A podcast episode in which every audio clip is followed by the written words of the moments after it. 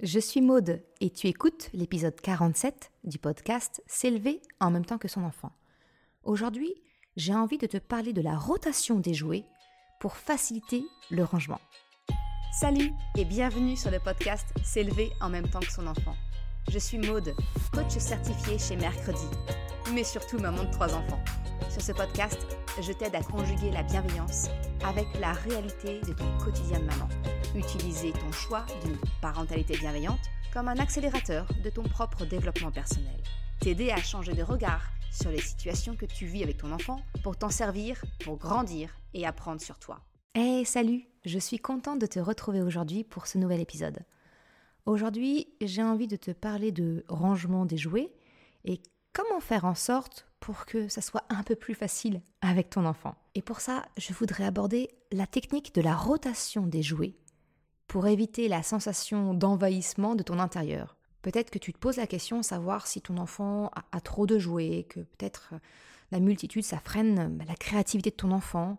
Peut-être que tu t'interroges si tu dois laisser les jouets dans la chambre de ton enfant, ou est-ce que ça doit dépasser et, venir coloniser ton salon? Comment faire pour choisir? Bah, quels jeux doivent rester, ceux qui doivent être retirés. Aujourd'hui, je vais vraiment te partager bien mon expérience et puis mes réflexions sur le sujet.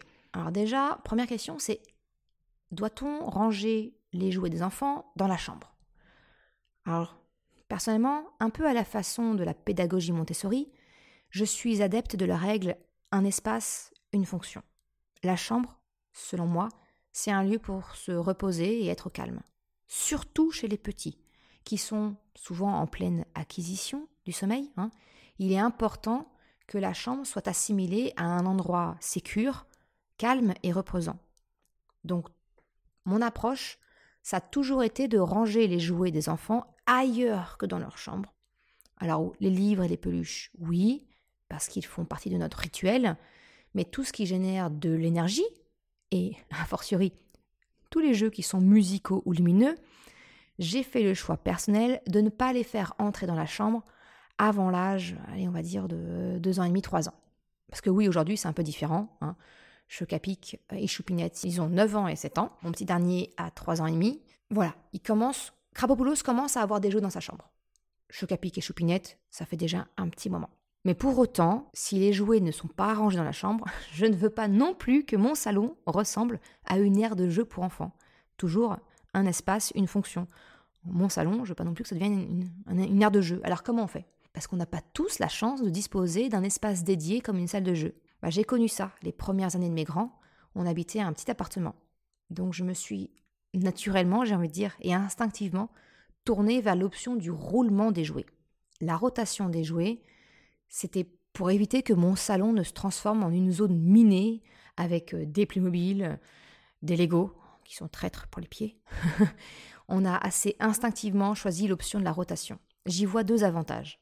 Le premier avantage, c'est que la rotation des jouets permet, j'ai envie de te dire, la maîtrise de l'étendue des dégâts dans ton salon. Parce que comme le volume de jouets à disposition est limité, ça ne devient pas une zone sinistrée quand ton enfant décide de vider toutes ses caisses de jouets sur le sol. Alors j'ai concédé dans ma pièce de vie un espace pour un petit meuble qui permet à mes enfants de ranger facilement et rapidement leurs jouets, en toute autonomie, comme toujours. Tu peux te tourner naturellement vers le géant suédois. Hein. Personnellement, Ikea, c'est mon meilleur ami pour euh, l'organisation de la maison. Et pour, bah, pour les enfants, on a adopté le système de meubles à bac, trop fast. Au début, j'avais un seul meuble avec deux bacs et puis un espace étagère. J'avais encore l'illusion d'avoir une jolie décoration de jouets d'enfants sur l'étagère. Naïve que j'étais. Bon, maintenant qu'ils sont trois, ils ont chacun un bac où ils descendent les jouets qu'ils souhaitent. En fait, ce bac, c'est leur bac fourre-tout. Celui qu'ils attrapent quand vient le moment de ranger et où ils mettent tout dedans en vrac. Le rangement, pour que ton enfant adhère, eh bien, il doit être simple et nécessiter peu d'efforts. Et donc, ma règle, elle est simple. Ce qu'ils ont à disposition, eh bien, tout doit tenir dans le bac. Ainsi, ça évite à mon salon de déborder de jouets en tout genre. Et régulièrement, et pour ça, il n'y a rien de fixe, mais je dirais à la louche 4-5 fois par an, sur leur demande, on trie ce qu'il y a dans ce bac, parce que ça leur arrive de mélanger des pièces, des Lego, des Playmobil, des peluches, des Barbie, etc. Le fait d'avoir, tu vois, un volume limité à un bac, Ça veut dire que ma pièce de vie, elle peut très rapidement retrouver son apparence initiale. Et j'explique à mes enfants mon besoin. Avoir un salon, eh bien qui ressemble à un salon, où mon esprit peut se reposer. Et oui, on est toujours là, hein, toujours dans l'expression des émotions, tu vois. On revient, on revient à l'essentiel. C'est-à-dire que je dois pouvoir poser mon regard dans la pièce sans me dire Oh, il y a ça à ranger, il y a encore ça. En expliquant mon pourquoi, mes enfants, eh ben, ils comprennent très bien qu'ils ont tout à y gagner. Hein. À la clé, une maman apaisée. Et non pas euh, le dragon, un maman dragon qui est remonté comme un coucou suisse quand elle voit que tout traîne partout. Non. Le deuxième avantage de la rotation des jouets, eh bien, ça permet à ton enfant d'éprouver du plaisir à redécouvrir ses jouets. Dans notre cas, on a fait le choix de ne pas acheter de jouets à nos enfants en dehors de leur anniversaire ou de Noël. Du coup, la rotation des jeux, eh bien, ça a le mérite de permettre à mes enfants de ressentir de nouveau cette joie de découvrir, et en l'occurrence, redécouvrir leurs jouets. Du coup, ils ne se lassent pas de ce qu'ils possèdent. Cela réactive leur imagination. Alors, euh, comment, faire Comment faire ce roulement des jouets? Ben, J'ai envie de te dire, imagine ça comme un iceberg. les jouets de ton enfant, c'est un iceberg. Et la partie émergée, qui est visible de l'iceberg, ce sont les jouets qui sont disponibles pour ton enfant, dans ton salon, dans la chambre, dans un bac, qu'importe. Et tout le reste, tout ce qui est immergé, eh bien, ce sont les jouets qui sont stockés dans un placard, dans une pièce de rangement, et c'est ce qui permettra la rotation des jouets. Donc pour cela, j'ai envie de te dire, essaye de trouver un endroit avec un rangement facile d'accès, hein, pour que ton enfant soit autonome. Définis avec lui ce qui lui convient le mieux. Par exemple, moi, mes enfants, clairement, ils préfèrent les bacs trop fast avec une contenance moyenne. Ils préfèrent n'en avoir qu'un, mais qu'il soit suffisamment grand pour y mettre vraiment plusieurs jeux. Ça peut être aussi un système avec des paniers, des casiers, peu importe. Avec un tout petit, ça peut être aussi des paniers en tissu qui sont assez souples. On a eu aussi pendant un temps un bac à roulettes pour y ranger les jouets. Tu trouveras sur le site euh, où il y a la retranscription de l'épisode. J'avais écrit un article et tu verras, il y a chacun de mes trois enfants euh, avec leur, caisse à jouer quand ils étaient vraiment tout petits. Pour ce qui concerne des gros éléments, type euh, la cuisine en bois, bah évidemment, c'est plus difficile à déménager régulièrement. Bah dans ce cas-là, moi j'ai opté pour la solution de la laisser en place, mais seulement le meuble. Tout ce qui est rattaché, donc la dinette, hein, eh bien elle se trouve dans un bac qui participe au roulement. Les jouets sont rangés par catégorie, dans des grands bacs que je peux stocker et empiler facilement. Alors, euh, bah, ça peut être les bacs trop fast, en leur mettant un couvercle, hein, ou même des grandes boîtes de stockage en plastique, tu sais, celles que tu trouves dans les foires fouilles ou autres, où on peut stocker des, choses d'un volume assez conséquent. Pour donner un exemple, bah, j'ai effectivement une grande caisse pour la dinette, et puis une autre grande caisse pour le petit train en bois, une autre aussi pour les mobiles, une autre encore pour les poupées. On a vraiment, voilà, on a, on a différents moyens de stockage en fonction des éléments et on note dessus, ou alors j'ai collé une image pour avoir un visuel, que les enfants puissent voir ce qu'il y a dedans. L'autre question que tu vas sûrement te poser, c'est ok, rotation des jouets, d'accord, mais la partie immergée, c'est-à-dire les jouets qui sont stockés, où est-ce que je les mets? Où est-ce qu'ils sont pendant qu'ils sont en pause Il te faut un endroit pour les, pour les stocker, pour les ranger. Bah chez moi, dans notre ancien appartement, c'était la penderie de l'entrée. Tu vois, sous les manteaux, on stockait ces caisses-là, voilà, dessous. Alors maintenant, on a un dressing dans, cette, dans la maison où nous sommes. On a un grand dressing et j'y stocke toutes les caisses de jouets sur tout un pan du mur de la penderie. ils sont les uns sur les autres. C'est un peu, tu as l'impression de rentrer dans un magasin de jouets, mais c'est pas grave. Ils sont là, rangés, et euh, la porte, elle est fermée à clé, parce que sinon, Krapopoulos, c'est maintenant où je les range, et je l'ai déjà retrouvé dedans. C'était sympa à voir. Mais voilà, ça peut être aussi peut-être le garage. Le but, c'est que ça doit rester un endroit qui est facilement accessible pour toi. Parce que c'est vraiment nécessaire quand ton enfant te fait la demande d'un troc, de changer de caisse, tu dois pouvoir facilement le faire. Sans quoi, eh la frustration va pointer le bout de son nez et ton enfant risque de rejeter le principe de la rotation des jouets si ces jouets sont retenus en otage quelque part, tu vois. Donc ça c'est vraiment important, c'est que tu trouves un endroit où c'est où c'est stocké, que ton enfant ne puisse pas accéder, ou en tout cas il puisse comprendre que ça, non, c'est pas pour lui ou que avec ton aide, euh, et que toi tu puisses y accéder facilement pour pouvoir répondre rapidement à sa demande. J'ai une règle en ce qui concerne la rotation des jouets. C'est un jouet qui rentre, c'est un jouet qui sort. Quand mon enfant me demande un nouveau jeu, je lui demande, OK, qu'est-ce que tu ranges en échange? Quelque chose doit réintégrer le lieu de stockage. Et c'est ça, c'est cette règle-là qui me permet de limiter la quantité de jouets potentiellement dispersables dans ma maison. Alors, petite précision à ce sujet. J'ai envie de t'encourager, ne bride pas l'imagination de ton enfant s'il te demande des jouets provenant de mondes différents, et donc de caisses différentes. J'entends par là, mes enfants jouent très régulièrement avec les Playmobil mélangés avec les Barbie, mélangés avec les Lego.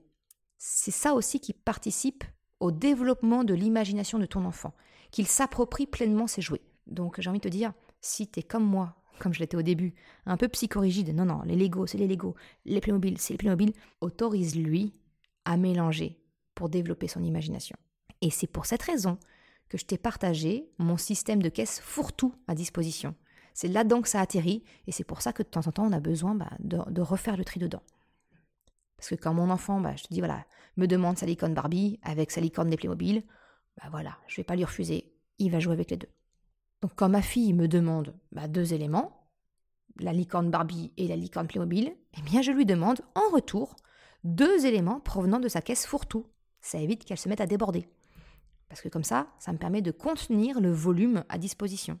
Concernant les jeux rangés dans la chambre, alors je te l'ai dit, dans l'article, je dis 4-5 ans. Krapopoulos a bénéficié des jeux dans sa chambre un peu plus tôt. Il a 3 ans et demi, ça doit faire peut-être 9 mois qu'il y a accès. Un petit peu avant 3 ans, on a commencé à introduire les jeux dans sa chambre. C'était vraiment, voilà, j'ai assoupli mon système pour rester à l'écoute du besoin de mes enfants. Et je t'encourage à trouver le système qui te convient à toi et à ton enfant, de rester de la même façon à l'écoute si jamais eh bien, le besoin change chez toi ou bien chez ton enfant. Et ça a été le cas, tu vois, avec ma fille. Alors autant choc à pic, il était effectivement prêt à assumer le rangement que ça pouvait entraîner d'avoir tous ses Legos ou tous ses Playmobil à disposition. Ben, ça a été un petit peu plus compliqué avec Choupinette. Et ce qui est normal, parce qu'elle a quand même deux ans de moins. Donc malgré tous les moyens de rangement que j'ai mis à sa disposition, c'était toujours très compliqué pour elle de ranger au fur et à mesure sa chambre. Et quand tout était sorti, eh bien la quantité était telle eh ben, qu'elle était découragée de se mettre à ranger. J'ai donc discuté avec elle pour comprendre pourquoi c'était si difficile de ranger malgré les moyens mis à disposition. Et elle m'a dit, il y en a trop à ranger et ça me décourage. Je lui ai donc proposé la solution de limiter le nombre de jeux à disposition en reprenant la rotation des jouets dans sa chambre, et ça l'a soulagée d'un poids. Elle a accepté cette solution avec plaisir, parce qu'elle sait que ses jouets ne sont pas retenus en otage. Si elle me demande un jeu, elle peut l'avoir très facilement, en contrepartie d'un autre. Aujourd'hui, elle est même complètement autonome pour se servir et elle range seule dans le dressing. Donc là, au moment où tu écoutes l'épisode, elle a 7 ans. On est toujours en roulement des bacs dans sa chambre et elle-même, elle va changer de caisse dans le dressing euh, toute seule. Voilà, c'est elle maîtrise parfaitement comme ça et elle préfère avoir peu de jouets à disposition dans sa chambre. Ça facilite pour elle le rangement. Cette rotation, ça a vraiment été la solution, la clé avec elle pour l'encourager, l'autonomiser, j'ai envie de te dire, je sais pas si c'est français ça, euh, pour ranger sa chambre. Je reviens à la question qui peut être est-ce que mes enfants ou est-ce que mon enfant a trop de jouets? Eh bien, j'ai envie de te dire qu'une autre solution, ça peut être la location c'est quelque chose que je songe très sérieusement, notamment pour les Lego, parce que Chocapic, il est limite collectionneur. Et euh, bah aujourd'hui, j'ai plus assez d'étagères pour lui permettre de tout exposer. Son plaisir, c'est la construction. Il joue un peu, mais pas tant que ça finalement. Ce qu'il aime, c'est construire. C'est la satisfaction de réussir un modèle qui est noté pour un âge supérieur, tu vois. Et pour l'instant, j'ai cherché, j'ai pas trouvé euh, de, de service qui propose les Lego en location. Mais alors si t'en as, je suis curieuse, envoie-moi un message parce que c'est vraiment quelque chose qui m'intéresse énormément. Il aimerait beaucoup. Côté jeux pour les petits ou alors les jeux société, il y a des solutions comme la location de jouets. Je pense notamment à la société Libellou, qui est une petite entreprise. Alors, j'ai pas de partenariat ni rien, hein, mais euh, je suis séduite par leur concept et j'aime beaucoup, euh, beaucoup ce qu'ils véhiculent, les valeurs qu'ils véhiculent. Donc, euh, je te mettrai le lien en, en description de l'article. mais voilà, ils permettent la location de jouets avec un abonnement et une possibilité d'achat si finalement tu souhaites conserver le jeu. Bah, je trouve que c'est aussi une excellente idée pour faire le roulement d'une autre façon hein, et d'éviter d'avoir le besoin d'une pièce entière pour stocker. Regarde aussi, chez toi, il y a probablement des ludothèques. Et ça aussi, c'est une excellente alternative qui te permet de découvrir de nouveaux jeux. Alors une fois n'est pas coutume, je vais te parler de l'exception qui confirme la règle de la rotation. En tout cas chez moi, les livres. On adore les livres. Mais pour éviter qu'ils ne traînent partout, on a des bacs à livres qui sont dispersés dans toute la maison et ils tournent naturellement selon les envies des enfants. Alors, euh, de mémoire, maintenant, on doit avoir 4 ou 5 bacs euh, qui sont répartis dans le salon, dans la salle de jeu. Un, ils en ont chacun un dans leur chambre. Et oui, les livres sont dans la chambre depuis toujours parce que ça, ça fait partie de notre routine du soir. Et on fait régulièrement le plein de nouvelles découvertes dans la bibliothèque municipale. Alors, comment faciliter le rangement des livres? Bah, Encore une fois, pour ton enfant, ça doit être simple et peu coûteux en énergie. Alors, tu sais, généralement, on veut mettre les livres dans des bibliothèques. Mais les ranger comme ça par la tranche, bah, ça reste compliqué. J'ai envie de te dire, ton enfant, avant qu'il ait 7-8 ans, ranger en tranches, ça demande de l'énergie, donc il aura plutôt tendance à les superposer plutôt qu'à les ranger correctement. Mais les bacs à livres, comme il y a en bibliothèque, ben c'est top, parce que il fouille rapidement dedans. C'est vraiment quelque chose, dès le plus jeune âge, que tu peux utiliser. Et chez nous, bah voilà, on a ce système de bac de livres. C'est beaucoup plus facile pour ranger. Et ah, je ne vais pas dire qu'il n'y a pas de livres qui traînent. ce serait mentir. Mais il y a quand même nettement moins. Voilà, mon mot de la fin pour conclure cet épisode, c'est que pour aider ton enfant à ranger ses jouets, ses jeux, ses livres, garde en tête de simplifier au maximum le rangement, que ce soit par le nombre et par les moyens. Je te remercie d'avoir écouté cet épisode jusqu'à la fin. Tu retrouveras une retranscription sur le site mercredi.com. Le lien est en description. Si tu as aimé cet épisode, s'il t'a été utile, je t'invite à le partager, à en parler autour de toi ou si le cœur t'en dit, de me laisser une note de 5 étoiles et un commentaire sur Apple Podcast ou Spotify. Ça me permet de faire connaître le podcast et ça m'encourage à progresser. Un énorme merci à celles et ceux qui prennent le temps de le faire ou de m'envoyer un message privé. Je te souhaite une excellente journée, après-midi, soirée, quel que soit le moment où tu écoutes, et je te dis à la semaine prochaine pour un nouvel épisode. Ciao